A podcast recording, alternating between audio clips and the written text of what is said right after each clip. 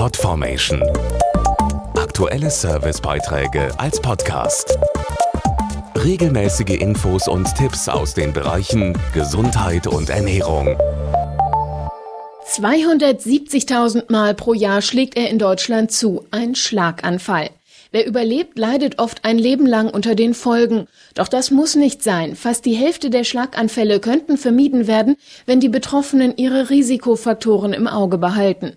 Wie das geht, das will die Stiftung Deutsche Schlaganfallhilfe am 10. Mai zum bundesweiten Tag gegen den Schlaganfall zeigen. Ganz vorne bei den Ursachen für einen Schlaganfall liegt Bluthochdruck. Er erhöht das Risiko um das Vierfache. Mehr als 20 Millionen Deutsche leiden darunter und müssen regelmäßig Medikamente einnehmen. Doch oft helfen auch sanftere Methoden, weiß Dr. Bettina Beggerow, Präventionsexpertin der Deutschen Schlaganfallhilfe. Der Bluthochdruck lässt sich in der Tat mit regelmäßiger Bewegung sehr gut beeinflussen.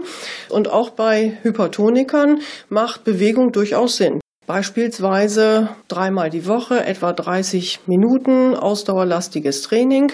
Das kann schon mal den Blutdruck um etwa 5 bis 10 Millimeter Quecksilbersäule senken. Besonders zu empfehlen sind Sportarten wie Joggen, Walken, Fahrradfahren oder Schwimmen. Die helfen auch dabei, Gewicht zu verlieren, was den Blutdruck senkt. Doch dafür müssen Nichtsportler erstmal den inneren Schweinehund besiegen. Ja, überlegen Sie sich als erstes, welche Sportart passt am besten zu Ihnen, worin haben Sie vielleicht schon Vorerfahrung. Dann ist es gut für Abwechslung zu sorgen. Das unterstützt die Motivation auf jeden Fall.